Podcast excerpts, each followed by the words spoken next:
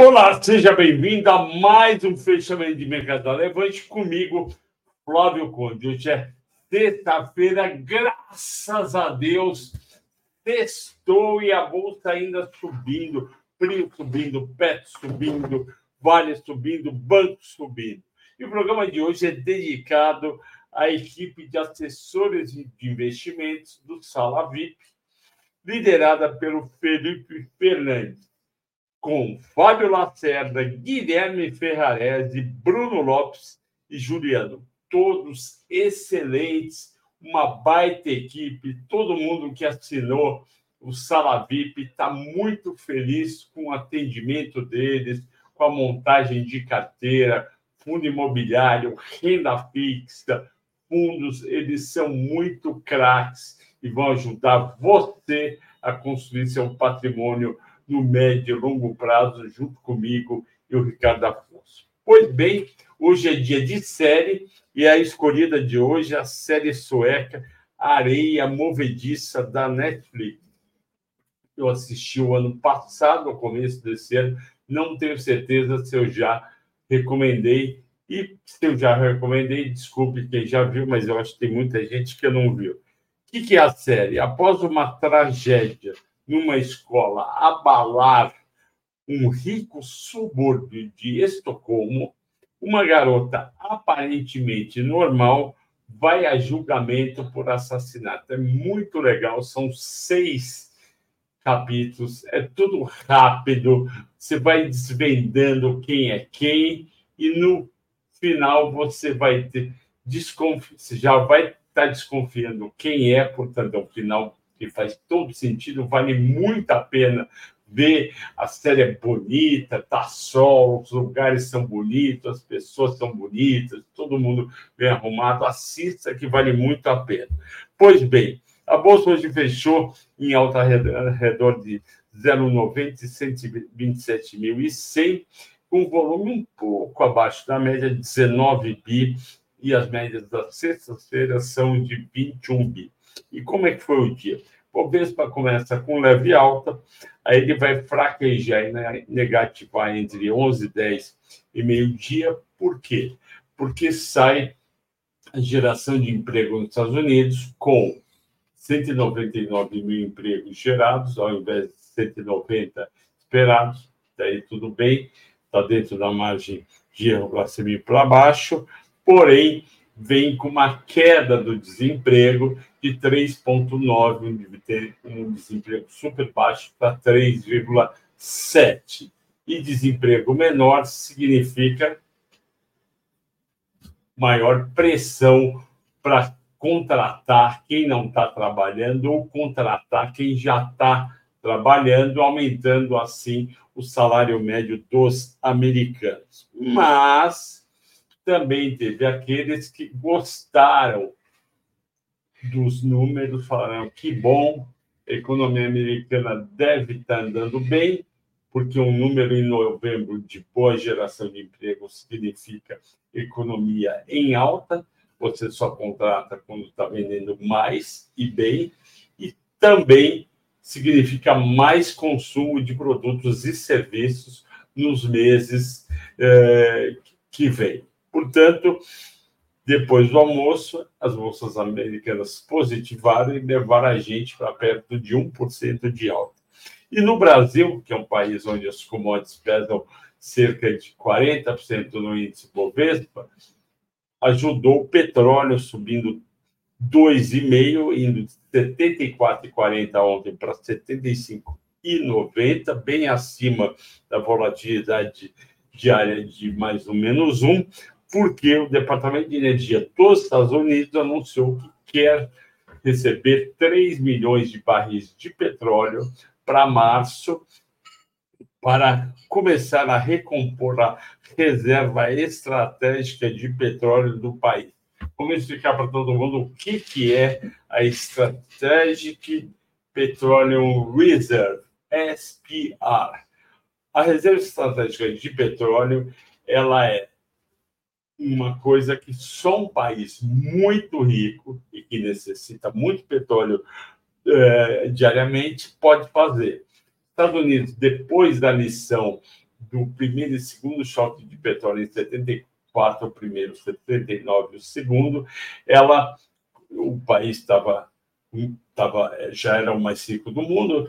Ao longo desses 50 anos, o, o país resolveu montar essa reserva. Para quê?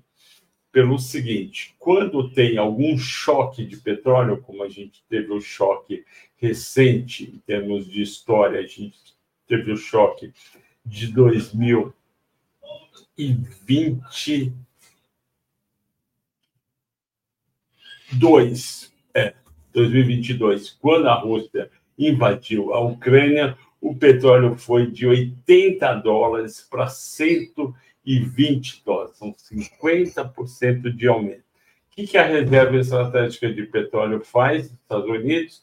Ela serve, quando é possível, no, na, naque, naquela.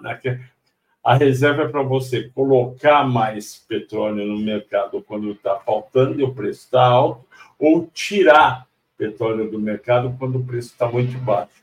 Então, o que, que, que os Estados Unidos fez? Ele foi colocando nos Estados Unidos petróleo da sua reserva, o preço que estava na direção de 120 parar de subir e começar a cair. É para isso que serve a reserva é, de petróleo ou de outra commodity qualquer, é para tentar influenciar em algum mercado, seja soja, milho, qualquer coisa, qualquer commodity, para não exagerar para cima ou para baixo.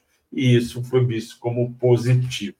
E eu, e eu ouvi o nosso grande amigo Mário Sanches, cliente do Salavip, conversei com ele hoje, ele falou, ó, oh, Flávio, Estados Unidos não quer petróleo abaixo de 75 dólares, porque o xisto dele custa mais caro e mais caro, obviamente, do que petróleo eh, tirado da terra ou do mar, e, e, portanto, ele quer acima de 70. Então, ele vai lá, faz isso, o petróleo volta para 75, o pessoal do xisto fica feliz com o Biden. Lembrando que o Biden tirou das reservas de petróleo dos Estados Unidos, a estratégica, 300 milhões de dólares, 300, desculpe, 300 milhões de barris desde que veio a guerra da Rússia contra a Ucrânia. Comprar 3 milhões significa 1%, ou seja, tem espaço para recompor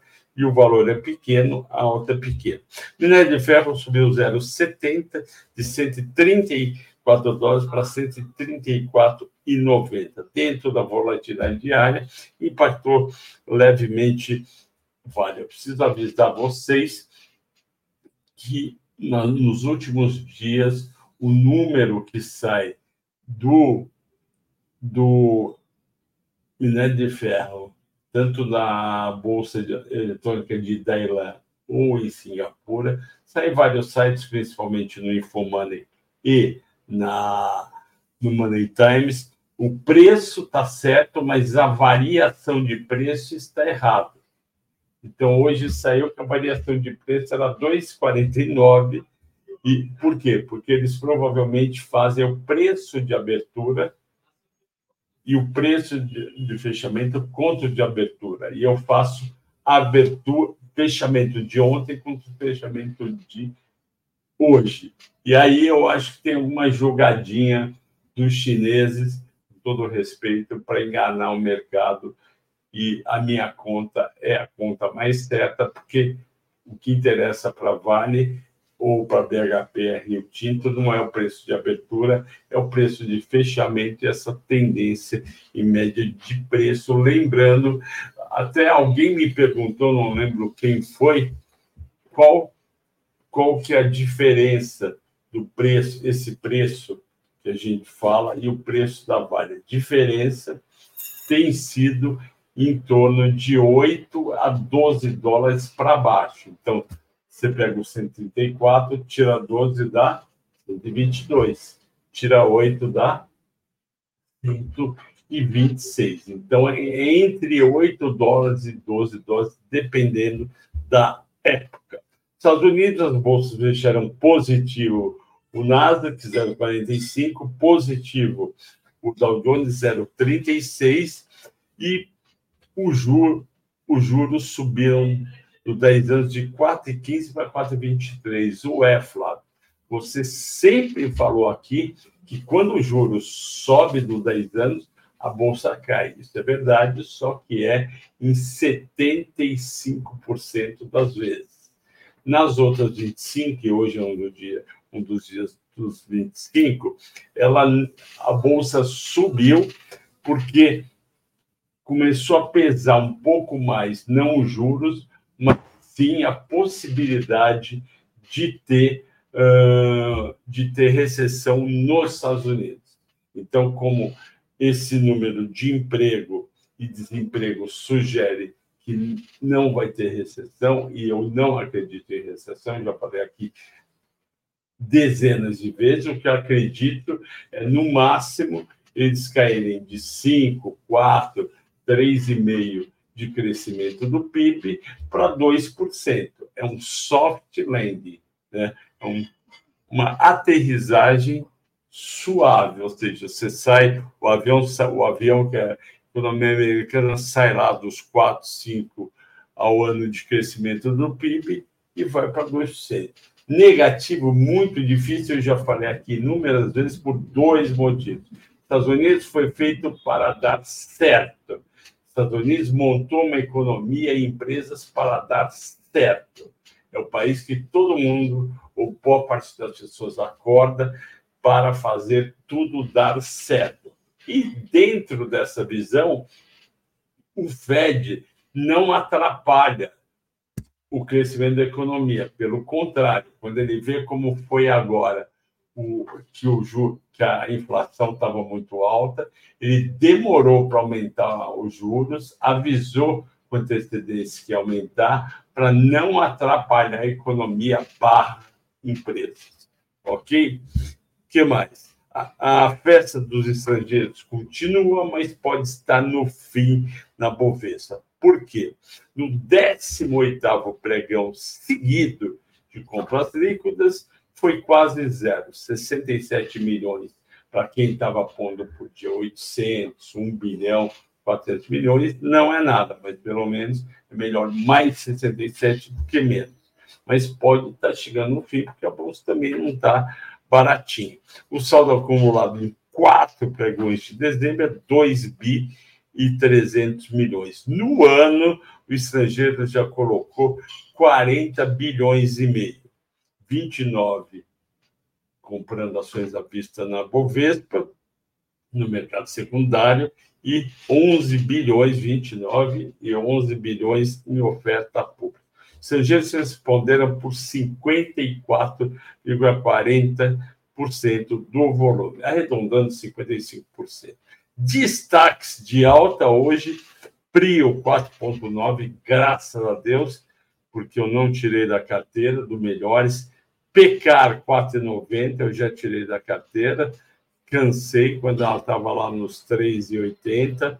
RECV subiu 3,9.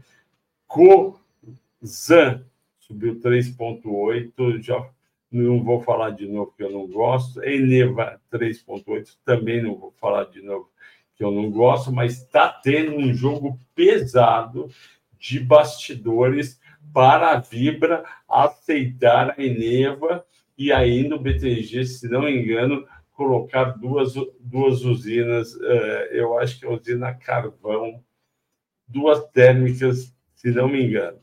O jogo está pesado, tem chance de sair. Eu, eu acho muito bom para a Eneva e péssimo para a Vivo. CVC o 4,5, devolvendo nos últimos dias uma parte. Azul caiu 4,2, IRB 4, Casas Bahia 3,7, Miglu 3,5.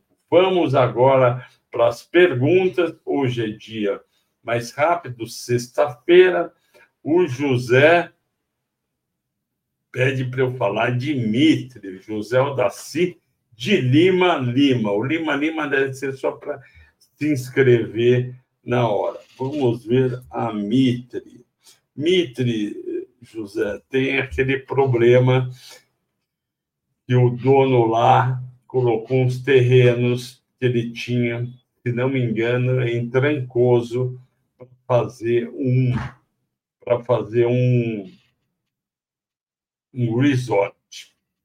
Então, é, eu acho que pode dar. Isso daí deu uma queimadinha de filme, e com isso, os investidores não estão tão animados mais com a empresa, ok? Vamos lá. Estou abrindo o relatório. Mitre. Vamos ver a tabelinha da Mitre, como que ela realmente foi. Lançamentos totais caíram em unidades 61%. O VGV, que é mais importante da Mitre, uh, caiu é, 4%, ok, não é nada preocupante. Vendas líquidas, isso é importante, o VGV subiu 82% de, de 164 milhões para 300. Bom desempenho em vendas, que é o que mais conta. Receita líquida subiu 61, a margem bruta deu uma despencada de 29,5 para 19,5 o lucro líquido foi muito pequenininho, que é 79%, de 13 milhões para 2,7. Vamos ver se está barato ou não está a Mitre para você. É, vamos ver, hoje caiu 2, alguma coisa por cento, no ano 34 deram uma baita puxada nela, não é, José? De 3,35 em 6 de abril para 7,53 foi a época para vender, entre os R$ reais. Depois veio agosto, setembro, papapá, veio a realidade e veio para 4,83. Bom, isso foram várias empresas de construção. Vamos ver que, que o meu, os meus amigos do Status Invest estão calculando para 15% de dividend yield, é um baita de dividend yield, PL 5,9%, preço, valor patrimonial dela está baixo, está 0,52. Normalmente eu vejo pelo preço. Olha, neste nível de preço, ela, ela ficou bem mais atraente, mas eu vejo aqui, ela tem um PL de 6, 5,9, eu vejo aqui que ela tem espaço no máximo aqui, nesse rally que pode ter em janeiro e fevereiro, ela poderia ir para uns seis reais. Então, não sei se você tem, se você vai manter o Adriano Preis. O que, que aconteceu com a Auren? A Auren hoje era o último dia para vender, todo mundo já sabia, vai negociar 1,50 menos a partir de segunda-feira. Então, contra os 14,93, deveria abrir a 13,43. Só que não vai ter trigger, gatilho para continuar subindo então tem risco até de cair. Por isso que eu falei para muita gente vender uh, a Auren essa semana. O Anderson, está sempre conosco, obrigado. O Pablo pai disse hoje de manhã que o minério da China subiu 10% em três dias. Procede e vale não anda? Exatamente, Anderson Pereira. Não está correta a visão do nosso amigo Pablo Speyer. O Pablo Speyer é, é um cara muito bom, um cara muito bom, de muito sucesso. Eu estou aqui no site do Market Insiders e em uma semana ele foi de 130 e 50 para 130 30 e 50 para 130 e 4 e 40. Então vamos fazer a conta, talvez ele esteja certo. Vamos lá. Vamos pegar pelo Market Insider para falar para vocês qual foi a variação. Estou entrando aqui no Excel. No Market Insiders, está dando de 130,5 para 134,50. Isso daí dá 4 dólares. Isso em uma semana, não vou falar nem que foi três dias. Deu 3% de alta em uma semana pelo Market Insider. Uh, sinceramente, 10% tem coisa errada. Eu falei no começo do programa que o pessoal estava falando errado a variação e eu estava sendo obrigado a corrigir, porque eu anoto sempre o preço de fechamento e comparo com o fechamento do ano anterior, ok? Então, o, site chama market, com S, ponto, businessinsider.com. Eu vou copiar aqui na nossa caixinha de conversas, né, né, Anderson? E aí você pode entrar depois e conferir. Uh, continuando, li, diz o Anderson Pereira, li hoje que a Bolsa Americana, o JP Morgan acha que a Bolsa Americana deve cair entre 8% e 10% no ano que vem. A XP fez pesquisa que 73% pensa em vender bolsa. Está cara. Vamos lá. É, você está falando que a pesquisa da XP é para a Bolsa Americana. Deve ser. Olha, eu, eu acho é, que tem chance, obviamente, é um, é um cenário razoável para o mercado americano, cair entre 8% e 10%, não é nenhum absurdo, é, porque já subiu bem esse ano, eu vou te dar o número que subiu esse ano, é, principalmente o Nasdaq. Vamos começar com o Nasdaq, tá? O Nasdaq subiu, meu amigo, Uh, ué, não veio quando tem que vir. Onde está você, Nasdaq? Está aqui. O Nasdaq subiu 37% este ano. Então, parece que o Nasdaq subiu demais. SP500, que é o índice mais broad, mais amplo, subiu 20%, bastante, tudo em dólar. O Dow Jones subiu 9%. 9 está ok, 9 não é nada demais. 20 já começa a ficar alto, 38 é um super exagero. Mas é importante ter em mente o seguinte: o JP Morgan o seu presidente, acho que chama Dillon, o nome dele, um cara que sempre está na Bloomberg de paletó escuro, cabelo quase todo branco, acho que é James ou Jamie é, Dillon. Ele, ele fala que os juros nos Estados Unidos tinham que ir para 6, 7 e que a bolsa tinha que cair. O que, que eu quero dizer com isso?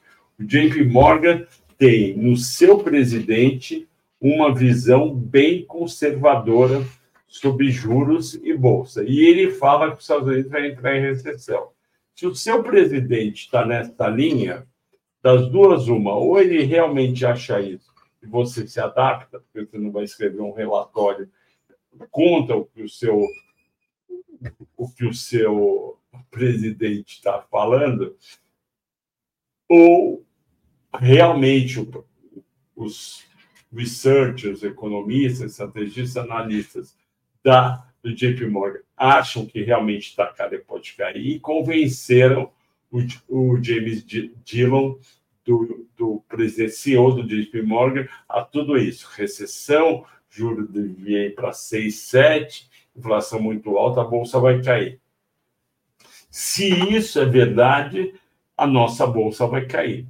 Porém, preciso falar para você, eu tenho uma visão diferente do que eles. Não sobre a bolsa, bom, também sobre a bolsa americana. Eu não acho que vai ter recessão. Eu não acho que o Fed, vai elevar os juros que estão em, em 5,25 e e 5,5. Não acho que eles vão elevar para 6,5, 7. Não acho que a Bolsa Americana vai cair entre 8 e 10. Então, nada, talvez. Dow Jones, de jeito nenhum. Ok? Essa é a minha visão. Posso estar errado e uh, respeito muito eles. Boa noite, Conde Leonardo Augusto. Pode falar sobre Goal e suas perspectivas futuras? Posso falar e estou chamando na segunda-feira o nosso analista João Abdoni para falar de Irani, que faltou, JP Morgan e JP Morgan não, é, Irani, Vale e Gerdau. Qual que, qual que é a preocupação da Gerdau? Em lugar, a Gerdau não vende minério de ferro. Ela consome um pouco porque ela tem um pouco de, de aço, aço plano. Segundo, a Gerdau está uh, sofrendo internamente. Ela podia estar tá vendendo mais, mais aço para a construção civil, para a indústria, para vários clientes, e está perdendo o mercado para os chineses. Primeiro foi o CEO dela em agosto que reclamou, depois foi um dos fundadores, filho do fundador, principal executivo em toda a história, conselheiro da, da Gerdau, Jorge Jon Peter Gerdau, falou: o Brasil precisa taxar, taxa, taxar é, aço, principalmente chinês, tem que ter um imposto de importação grande, como outros países têm, porque estão inundando o mercado brasileiro de aço chinês, principalmente chinês. E isso está fazendo com que, pela primeira vez, eu tenha que demitir pessoas. Então, tem esse problema. A Gerdau é ótima, a empresa é super bem gerida, a dívida é baixa, porém está com este problema, que é um problema de toda a indústria siderúrgica brasileira, porque está sofrendo.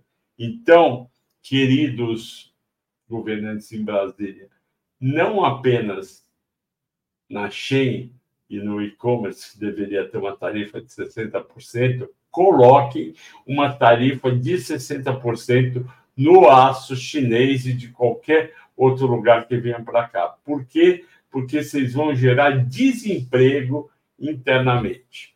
Ok? Uh, que mais? Hoje é só 30 minutos. O Fábio Rodrigo me pergunta sobre COSA. Subiu muito hoje. Não tem motivo. Ah, será que não tem motivo mesmo, Flávio Conde? Vamos ver a RAIS 4, subiu 0,25% hoje, e a COSAN subiu hoje 3,38%. Eu acho que ela não vinha performando bem, ela estava caindo, e hoje a, existe, em várias ações, existe os goleiros quem são os goleiros eh, de algumas ações? São aqueles gestores que estão muito comprados em alguma ação e toda vez que elas caem demais durante um, dois dias, no terceiro eles vão lá e puxam para cima. Às vezes eu chamo também da cavalaria de defesa da COSAN, da Gerdau, da CSN, da Rente 3, da Rumo, do Itaú, do Bradesco. Por quê? Da ação. Porque eles querem melhorar a cota. E às vezes eles veem que tem uma pressão vendedora exagerada, vão lá e compram. Mas motivo mesmo teve esse aumento do preço do petróleo, que é muito importante para a Ryzen, e a Ryzen é 88% das vendas da receita líquida do grupo COSAN.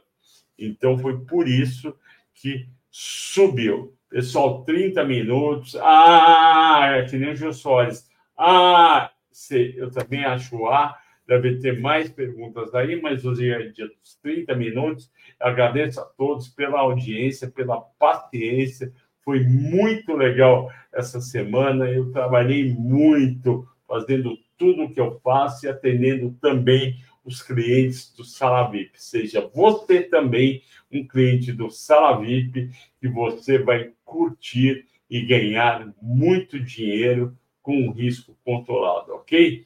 Você, bom fim de semana para vocês. Não tem futebol, ah, mas tem NFL, tem futebol americano, tem NBA, tem outros esportes também, ok? Bom fim de semana para todos. Até segunda.